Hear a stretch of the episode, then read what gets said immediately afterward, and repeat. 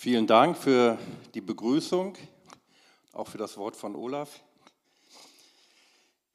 Das Thema heißt, setze dich auf den Thron. Hat jemand von euch schon mal auf einem Thron gesessen? Dann wird es höchste Zeit. Und darum geht es heute.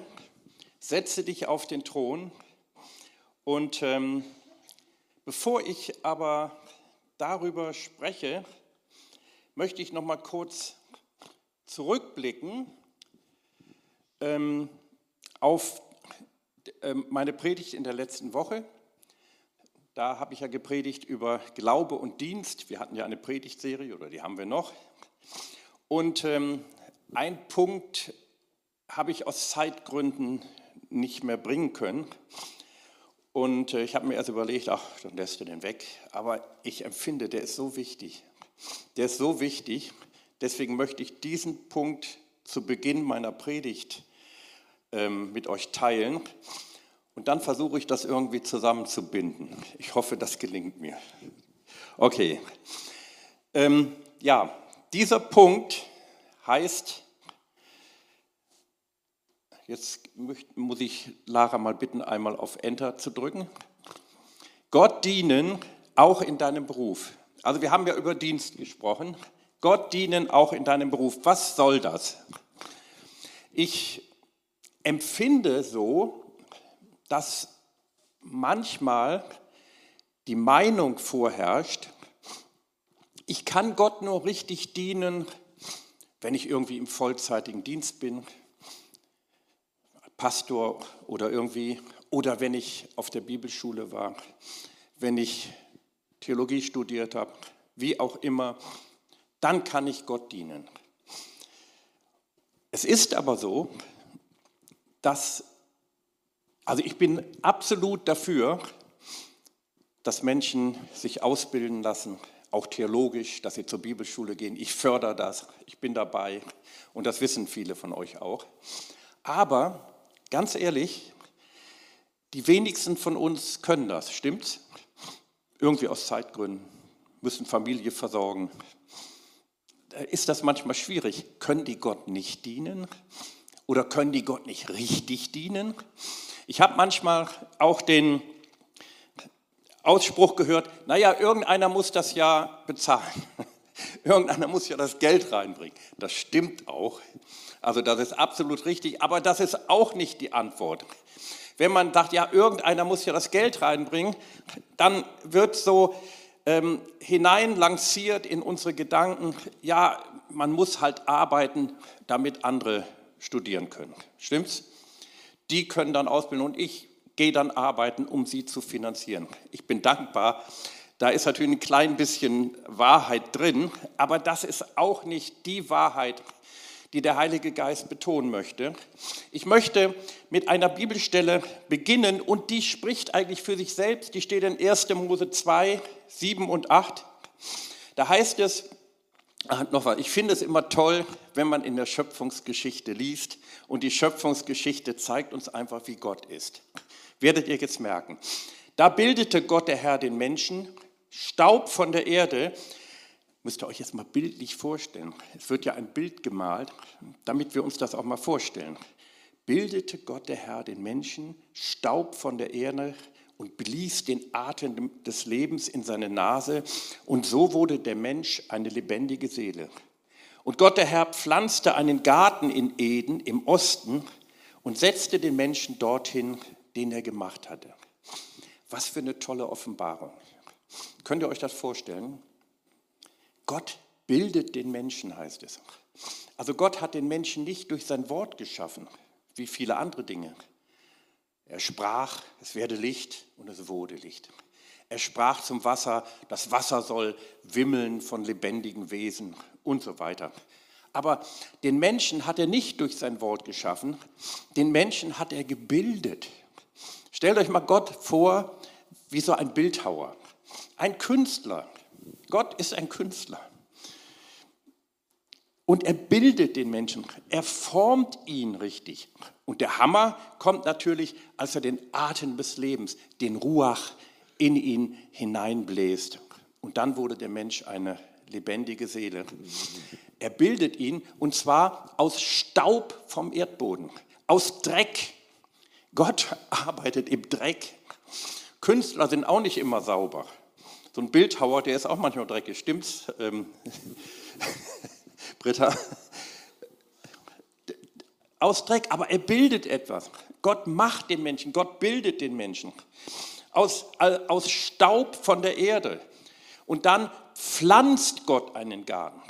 Gott sagt auch nicht einfach, es werde ein Garten und dann war der Garten da. Nein, Gott pflanzt den, er gestaltet den. Ich habe keine Ahnung, wie der ausgesehen hat. Hier eine Blume, da ein Baum und da hakt er dann irgendwie. So können wir uns das einfach vorstellen. Er pflanzt einen Garten und er setzt den Menschen in den Garten hinein. Und jetzt kommt diese zweite Bibelstelle, 1. Mose 2, Vers 15. Und jetzt nahm Gott der Herr den Menschen und setzte ihn in den Garten, damit er ihn bebaue und bewahre. Also Gott sollte bauen, arbeiten. Stimmt's? Also das Paradies ist nicht wie das Schlaraffenland. Das Schlaraffenland kennt ja so dieses Märchen vom Schlaraffenland irgendwie. Da müssen die Menschen sich durch so einen Lebkuchenberg durchfressen, hätte ich bald gesagt, aber so war das ja furchtbar. Und irgendwann haben sie es geschafft und dann waren sie da und dann durften die nichts mehr machen. Die lagen nur noch rum, äh, lustwandelten, hätte ich bald gesagt, machten den Mund auf und gebratene Tauben flogen ihnen in den Mund hinein. Wie furchtbar. Und, und viele denken sich das Paradies so vor, aber das stimmt gar nicht. Gott sagt, der Mensch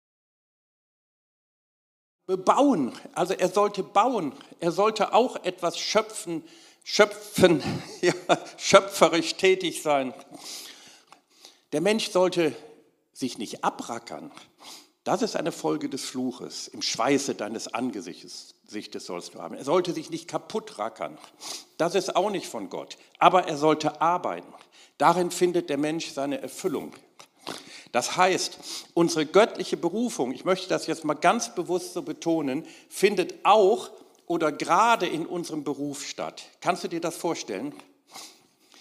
Jesus zu folgen, Jesus nachzufolgen, erschöpft sich nicht darin, hört genau zu, was ich sage, damit das nicht eventuell missinterpretiert wird, erschöpft sich nicht darin, zu beten, zum Gottesdienst zu kommen und in der Gemeinde mitzuarbeiten. Wir sollen beten, wir sollen zum Gottesdienst kommen, unbedingt. Wir sollen in der Gemeinde mitarbeiten. Aber wie viele Stunden in der Woche sind wir denn für die Gemeinde tätig? Machen wir einen geistlichen Dienst, wenn wir dieses Verständnis haben äh, vom geistlichen Dienst, das manchmal nicht so ganz richtig ist? Ja, wir sind vielleicht zwei Stunden hier im Gottesdienst, dann nochmal in der Kleingruppe, ja, vielleicht auch zwei Stunden. Dann arbeiten wir noch irgendwo mit, vielleicht auch zwei Stunden. Sechs Wochen, da sind wir schon gut sind wir für die Gemeinde vielleicht ein bisschen länger, die ganz Guten dann noch ein bisschen länger. Aber dann sind wir gut. Ja, und was machen wir in der anderen Zeit? Unsere Berufung geschieht auch von Montag bis Freitag, stimmt's? Während wir bei unserer täglichen Arbeit sind.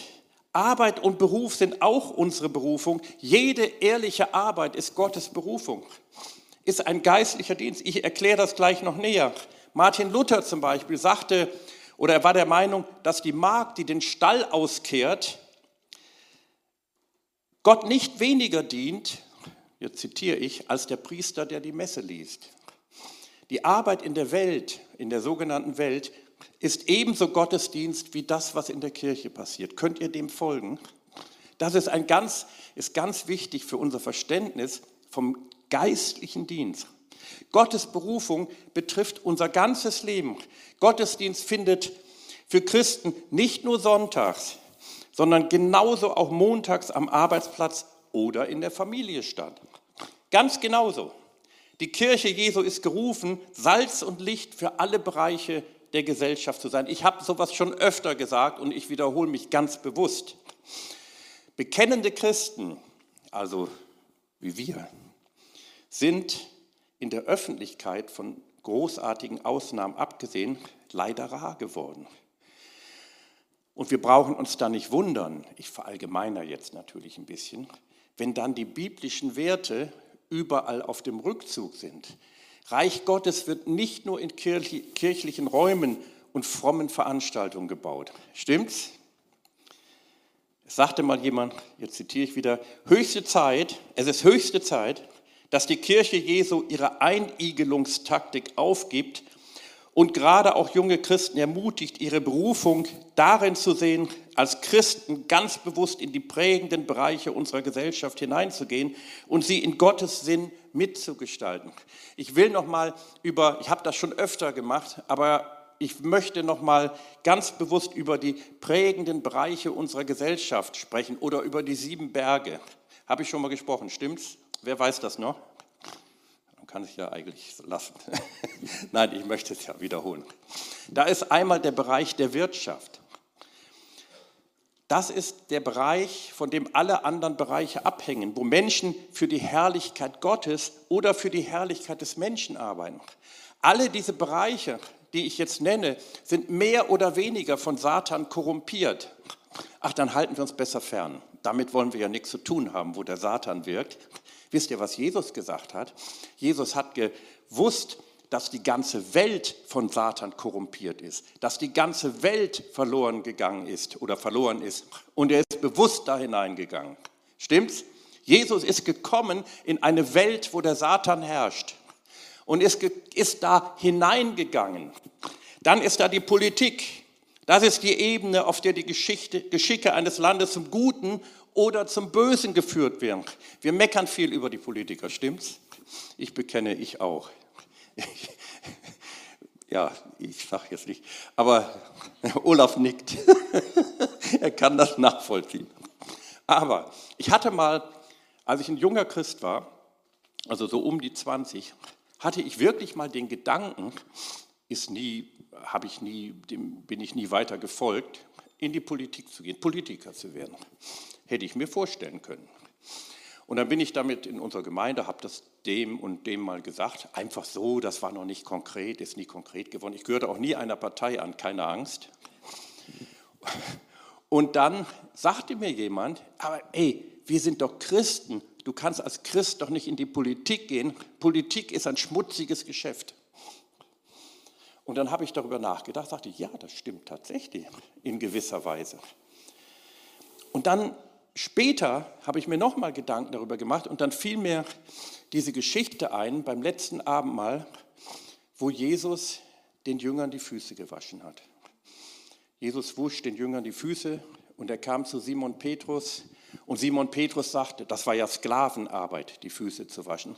Simon Petrus sagt, niemals sollst du mir die Füße waschen, kommt gar nicht in Frage. Und Jesus sagt, wenn ich dir nicht die Füße wasche, hast du kein Teil an mir. Und dann sagt Simon Petrus, ja dann wasch mich von oben bis unten. Der war ziemlich extrem, der schwappte immer hin und her. Und dann sagt Jesus, und das ist ein wichtiges Wort, nein, ihr seid schon rein um des Wortes willen, ausgenommen die Füße.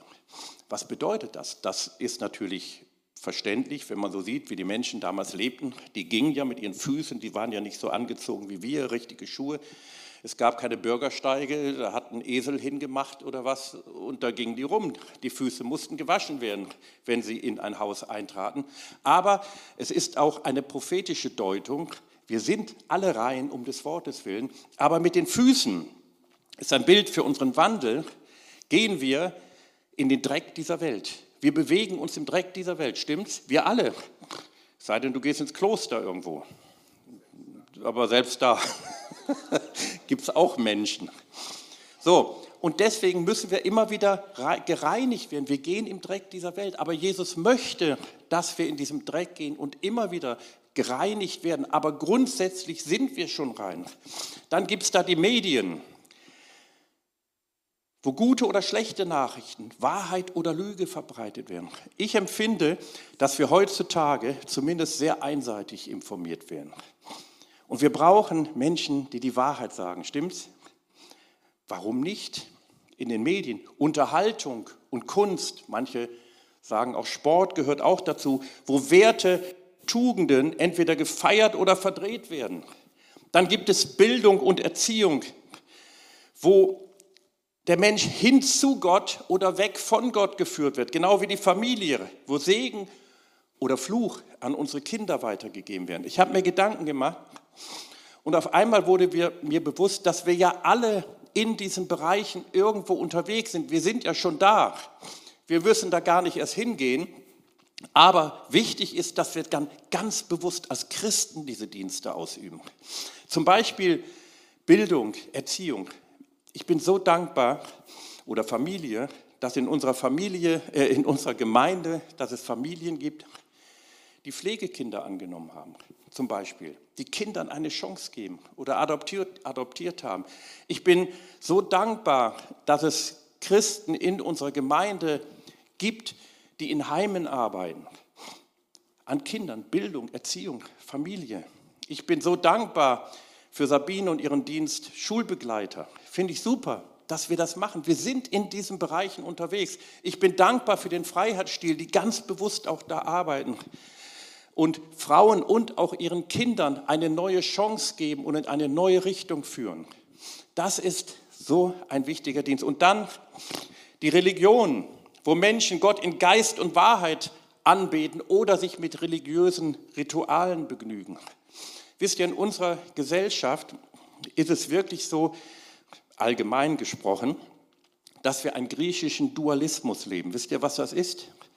Das kommt von einem griechischen Philosophen, der lebte lange vor Christi Geburt, aber seine Gedanken geistern heute noch ganz stark in unseren Gedanken herum.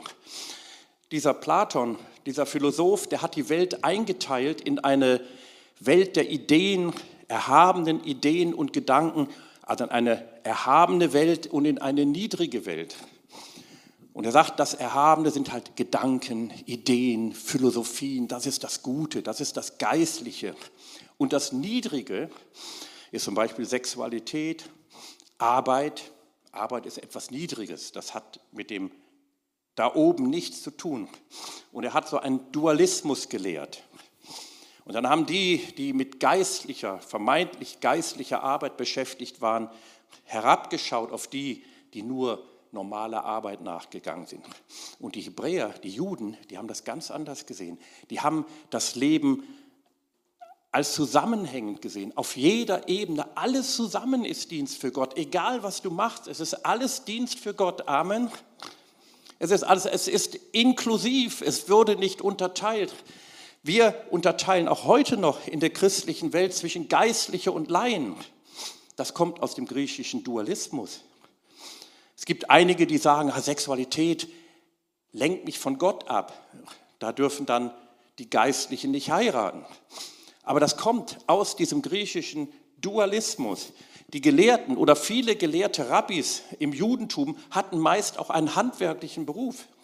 Das war für die völlig normal. Denken wir an Paulus. Ey, der große Theologe, der größte Theologe wahrscheinlich aller Zeiten, der war Zeltmacher.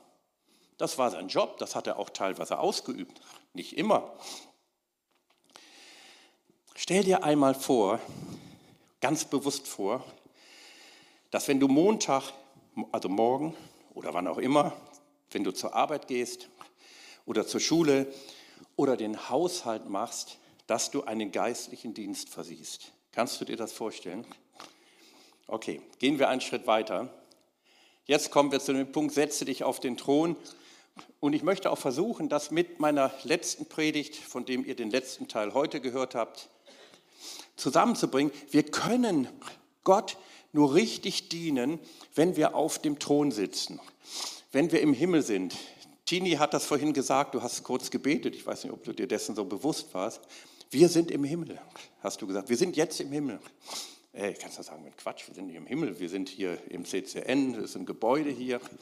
Aber wir sind im Himmel. Und ich möchte das ein bisschen näher erklären.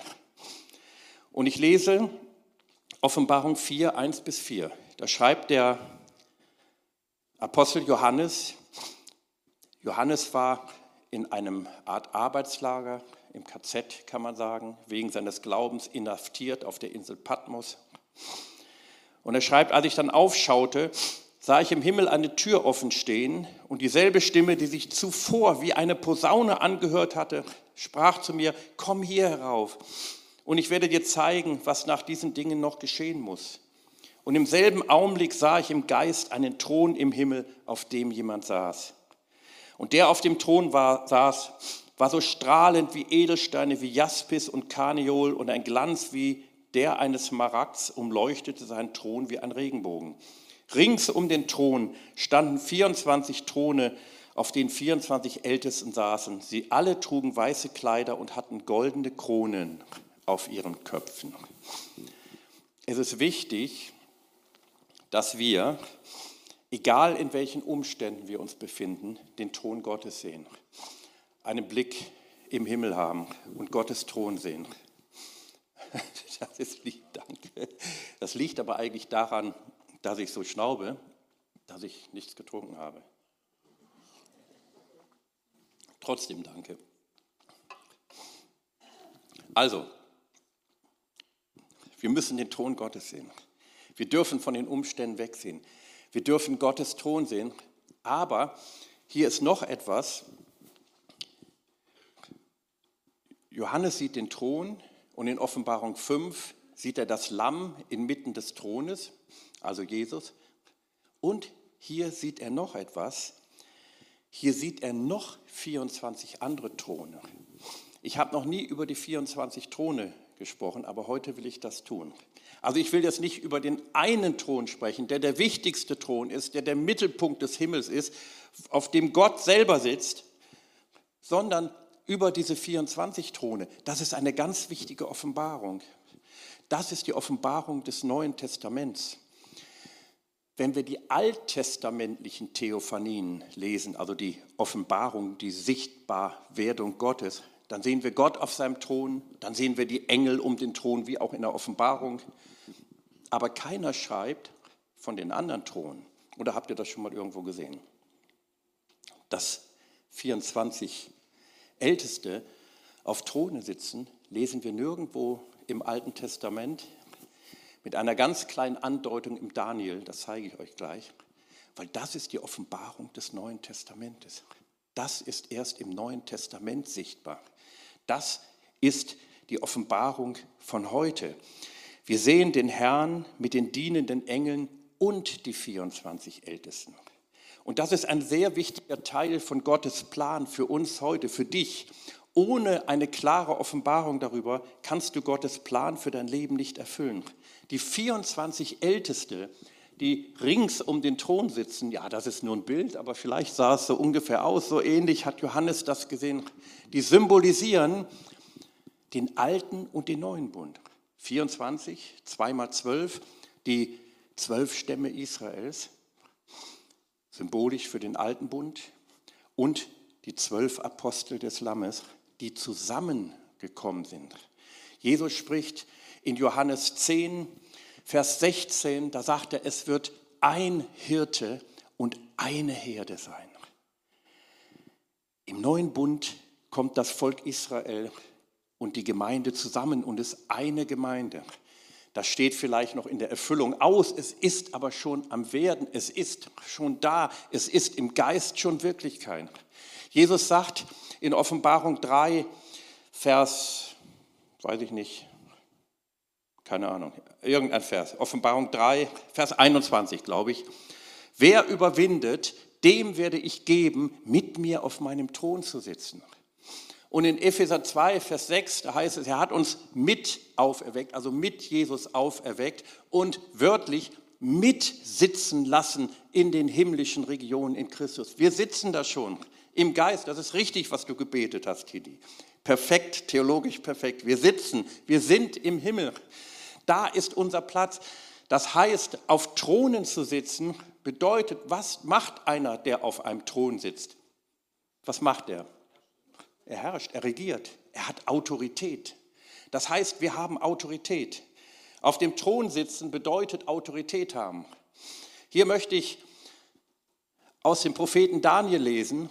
Und Daniel sagt, ich schaute, hört mal, das ist die einzige Stelle, wo schon angedeutet wird, dass es mehr Throne gibt im Himmel als nur den einen. Ich schaute, bis Throne aufgestellt wurden und ein Hochbetagter sich setzte. Das ist Gott der Vater. ein Hochbetagter. Sein Gewand war schneeweiß und das Haar seines Hauptes wie reine Wolle. Sein Thron waren Feuerflammen und dessen Räder ein brennendes Feuer. Also Throne wurden aufgestellt, aber da sitzt noch keiner. Also die waren schon da. Die warten quasi darauf, bis die Gemeinde Jesu sich setzt, bis wir uns hinsetzen. Weiter. Verse 13 bis 14. Ich sah in den Nachtgesichten und siehe, es kam einer mit den Wolken des Himmels gleich einem Sohn des Menschen. Wer ist das?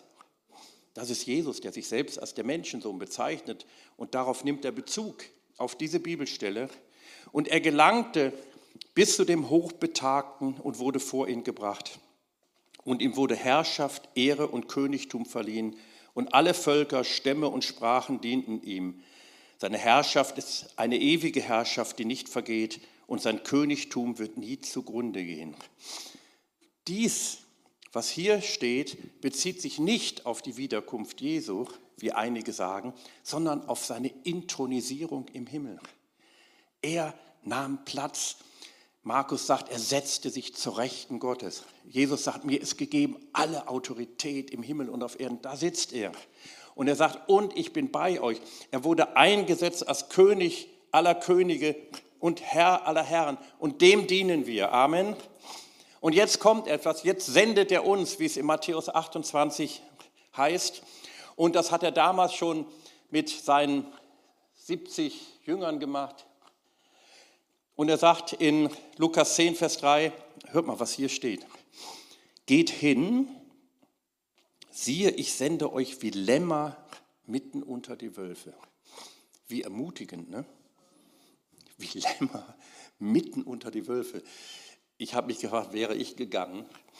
Ich sende euch wie Lämmer mitten unter die Wölfe. Das ist doch verrückt, oder nicht? Was machen denn die Wölfe, wenn Lämmer mitten unter die Wölfe kommen? Könnt ihr euch das vorstellen?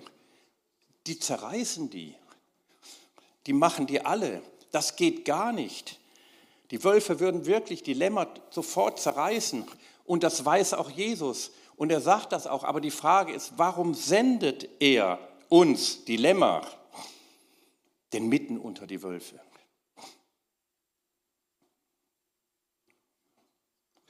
Gucken wir mal weiter.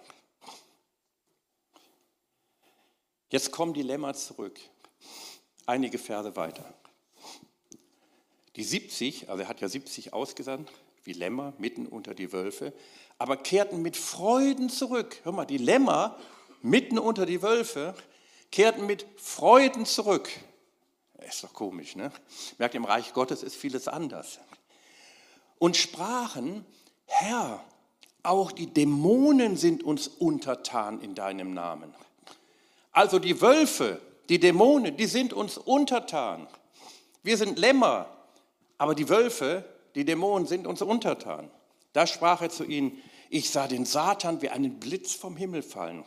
Siehe, ich gebe euch Vollmacht, auf Schlangen und Skorpione zu treten und über alle Gewalt des Feindes und nichts wird euch in irgendeiner Weise schaden. Er sah den Satan wie ein Blitz vom Himmel fallen. Das heißt, der Satan, der Wolf, die Wölfe, der hat seine Autorität verloren. Amen. Er hat seine Autorität verloren, er hat keine Autorität mehr. Er ist vom Himmel gefallen. Wisst ihr, dass der Satan mal Zugang zum Himmel hatte? Lest mal das Buch Hiob, da taucht er auf im Himmel. Und Gott fragt ihn, wo kommst du her? Er sagt, ich komme vom Durchstreifen der Erde, vom Umherwandeln auf der Erde. Gott tadelt ihn nicht, dass er im Himmel auftaucht.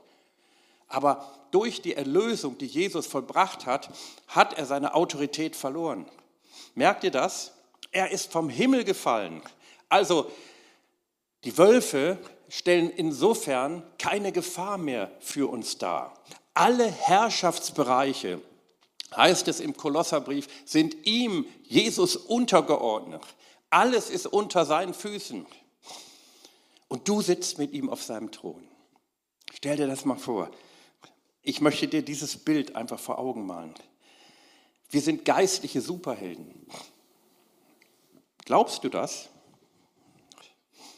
Ich habe noch ein Bild, das habe ich mal zu einem, in einem anderen Zusammenhang auch gezeigt. Ist nicht ganz so gut, das Foto, aber das muss ich euch mal erklären, was ihr da seht. Also da war ich im Mai mit meinem Sohn auch an dem Platz. Ich habe auch eigene Fotos gemacht, aber gerade als ich an dem Platz war, war, so, war, so, war es morgens so um 9 Uhr, da war es ein bisschen diesig. Deswegen habe ich das jetzt aus dem Internet. Aber ich stand an einem ähnlichen Platz und hier, diese Kirche ist eine Episcopal Church, oder deutsch ausgedrückt eine Episkopalkirche. Das ist die St. Paul's Chapel, nicht zu verwechseln mit St. Paul's Cathedral in London, das ist was anderes. Und diese St. Paul's Chapel, also eine Episkopalkirche, ist der amerikanische Zweig der anglikanischen Kirche. Deshalb auch die Namensähnlichkeit. St. Paul's Chapel, St. Paul's Cathedral.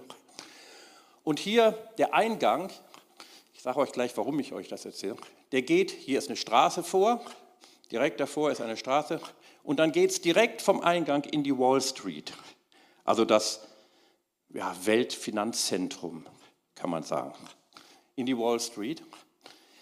Und diese Chapel, die haben wir besichtigt, mein Sohn und ich. Wir wurden mit so Detektoren abgetastet wie am Flughafen. Das war ein bisschen schwierig. Sind da reingegangen, ist eine uralte Kirche. Uralt, da hat schon George Washington, der erste Präsident Amerikas, gebetet. Und wir sind da reingegangen, alles alt, alles so alte Bänke. Asbach uralt. Uralt.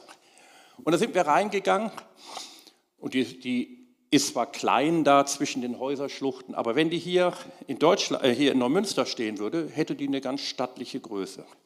Also wir sind da reingegangen und vorne war dann der Altarraum und daneben war dann ein Prayer Room, stand dann. Da waren Bänke ringsum, alles so harte Bänke und der Prayer Room war voll. Die Leute haben gebetet. Später habe ich dann erfahren, dass sie beten für ihre Nation, und für ihre Stadt. Naja, haben wir uns die Kirche angeschaut. Da sind wir hier an der Seite auf einem Friedhof. Hier ist ein Friedhof, uralte Grabsteine. Da liegen Leute begraben, 1700 und noch was. Kannst du kaum lesen. Also alles alt. Und dann kam ein Pastor auf mich zu. Der Pastor ja, hatte so seine, sein Talar an, fragte, ob, ich, ob er uns helfen kann. Nö, ich sage, ich finde alles toll. So, und dann habe ich mich auch als Pastor geoutet. Und er war ganz begeistert, er hieß George. Ich sage, ich bin Michael. George, also er war Brother George und ich war Brother Michael. So, und jetzt muss man sehen, wo das hier steht. Hier hinter ist eine Straße und da hinten ist ein großer Park, das sogenannte Ground Zero, also heute. Früher standen da die Twin Towers, die am 11. September 2001 ähm, durch einen Terroranschlag zusammengestürzt sind. Und hier ist das One World Trade Center. Das ist riesengroß, das sieht man nur nicht so. Ich habe extra diese Perspektive genommen, damit man sieht. Die ist, das ist hinter dem Ground Zero gebaut und ist größer als die Türme 540 Meter oder sowas hoch. So, und jetzt sagte der Pastor, komm mal mit. Dann ist er mit mir in einen Nebenraum gegangen den ich vorher gar nicht gesehen habe. Und da stand ein Foto von zwei, drei Tage nach dem Terroranschlag aufgenommen. Jetzt muss sich vorstellen, früher war noch alles viel enger gebaut, weil ja der Park, wo heute die Ground Zero ist, da noch nicht war. Direkt dahinter, direkt dahinter waren die Twin Towers, vielleicht 50 Meter dahinter, weiter nicht. Also vielleicht der erste und der zweite, der war noch ein Stück weiter. Ist ja heute ein großer, großes Loch drin, ein Wasserfall da rein und die Namen der ganzen Verstorbenen. Sehr beeindruckend. Und dann zeigte er mir ein Foto, was zwei, drei Tage aufgenommen wurde und da war alles kaputt. Ich hätte bald gesagt, wie nach einem Terroranschlag, wie nach einem Bombenanschlag. War es, war ja auch furchtbar. Alles kaputt, alles zerstört. Und jetzt kommt der Hammer und die Kirche stand. Noch nicht mal der Zaun war angetastet. Als er mir das Bild zeigte, ich habe das früher auch mal gesehen, aber nie so gewertet. Als ich das Bild dann gesehen habe, da habe ich ausgerufen, boah, das ist ein prophetisches Zeichen. Und das sagte der Pastor, der George, der sagte, war so um, um die 50, ja, sagte, das sehe ich genauso. Und mir fiel, mir fiel diese Stelle in Matthäus 12 ein, wo geschrieben steht, dass alles, was erschüttert werden kann, das wird erschüttert werden, damit das Unerschütterliche bleibe. Und jetzt auch in dieser Zeit, in der wir leben, wird vieles erschüttert, stimmt's? Vieles, was selbstverständlich für uns war, wird erschüttert, zumindest in unseren Gedanken, damit das Unerschütterliche bleibe. Was ist das Unerschütterliche? Das ist die Gemeinde Jesu. Das ist die Kirche Jesu Christi. Die stand. Alles andere ging kaputt. Alles andere war ja Ground Zero. Da war nichts mehr. Aber die Kirche stand. Wie eine Eins. Uralte Kirche. Das ist prophetisch. Leute, das ist echt prophetisch. Das habe ich in dem Augenblick, habe ich gesagt, ey, das ist prophetisch. Alles ist kaputt gegangen.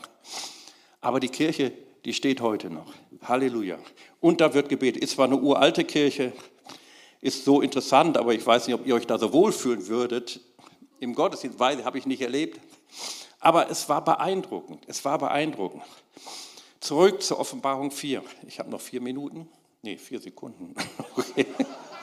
Ich habe mich schon gefreut. Ich erzähle euch eine Geschichte zum Ende. Ich habe mal ein Buch gelesen, da habe ich mich jetzt dran erinnert, habe ich in den 1980er Jahren gelesen. Das war von Norman P. Grubb. Ich weiß nicht, ob ihr von dem schon mal etwas gehört habt. Und das Buch heißt Fürbitte ändert die Welt. Und in der Einleitung steht dann drin, das ist die Leben, also eine Biografie über das Leben von Reese Howells, so hieß der Typ.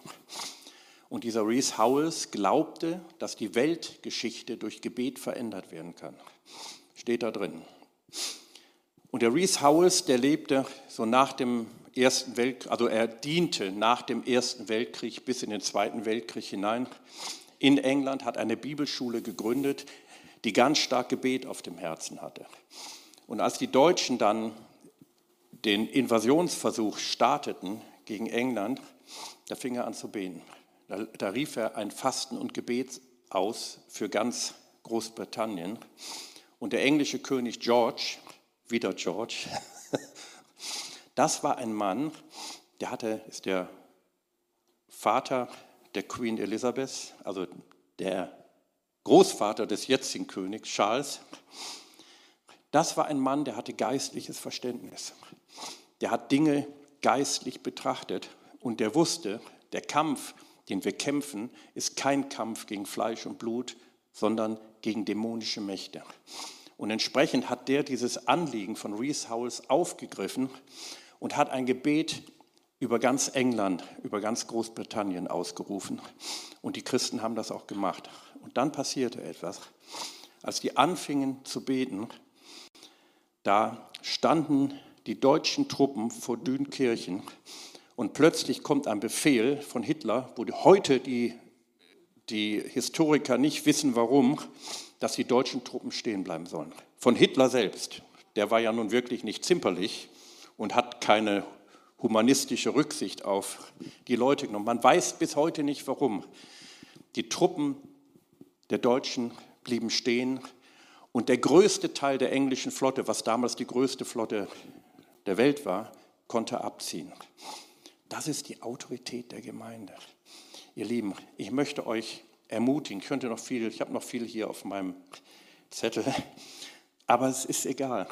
Ich möchte mit diesem Bibelwort schließen, was in der Zukunft sein wird, aber was doch, doch heute schon Wirklichkeit ist. Offenbarung 22, 4 und 5. Sie werden sein Angesicht sehen und sein Name wird auf ihren Stirnen stehen. Nacht wird es nicht mehr geben. Das ist auch prophetisch gemeint. Das sind prophetische Bilder auch, die für heute schon greifen. Und sie brauchen auch keine andere Lichtquelle, nicht das Licht eines Leuchters oder das Licht der Sonne, denn der Herr Gott selbst wird sein Licht über sie scheinen lassen und sie werden als Könige herrschen bis in Ewigkeit. Amen. Lasst uns aufstehen und ich möchte dafür beten und diese Wirklichkeit in unser Herz hineinnehmen. Das ist nicht etwas, was wir schon sehen oder auch was wir nicht immer fühlen. Prophetie hat mit Dingen zu tun, ähnlich wie der Glaube, die man nicht sieht. Prophetie spricht in Existenz, was noch nicht sichtbar ist. Wir werden auch heute prophetischen Dienst in Anspruch nehmen von Sabine und ihrem Team. Und da wird auch etwas in Existenz gesprochen, was man nicht unbedingt sieht, was aber doch existent ist im Geiste. Und lasst uns diese geistliche Realität in unser Herz hineinnehmen. Vieles wird erschüttert werden und wir werden uns darauf einstellen müssen, mit Sicherheit. Aber wir dürfen wissen, das Unerschütterliche bleibt. Amen. Das ist das Evangelium, das ist die gute Botschaft. Herr, und dafür danke ich dir, Herr. Alles wird erschüttert werden, aber das Unerschütterliche wird bleiben, wie es in Hebräer 12 steht. Herr, und das soll sichtbar bleiben, sichtbar werden. Und das ist deine Gemeinde. Ja, das sind wir, Herr. Das sind wir, Herr, und hilf uns, dass wir diese geistliche Wirklichkeit in unser Herz hineinnehmen und unser Leben entsprechend positionieren. Nur mit dieser Wirklichkeit, mit diesem Bewusstsein, mit diesem Glauben können wir dir dienen und können wir Hoffnung haben, wie Olaf sagt. Wir glauben das, Herr. Wir glauben es, dass deine Gemeinde unerschütterlich ist, weil wir auf dich gebaut sind. Auf diesem Felsen, und dieser Fels ist Jesus, will ich meine Gemeinde bauen. Herr, und dafür danke ich dir. Herr, und hilf meinen Geschwistern, hilf uns, dass wir dir wirklich dienen können, in Kraft dienen können mit diesem Bewusstsein. Im Namen Jesus. Amen. Amen. Gott segne euch.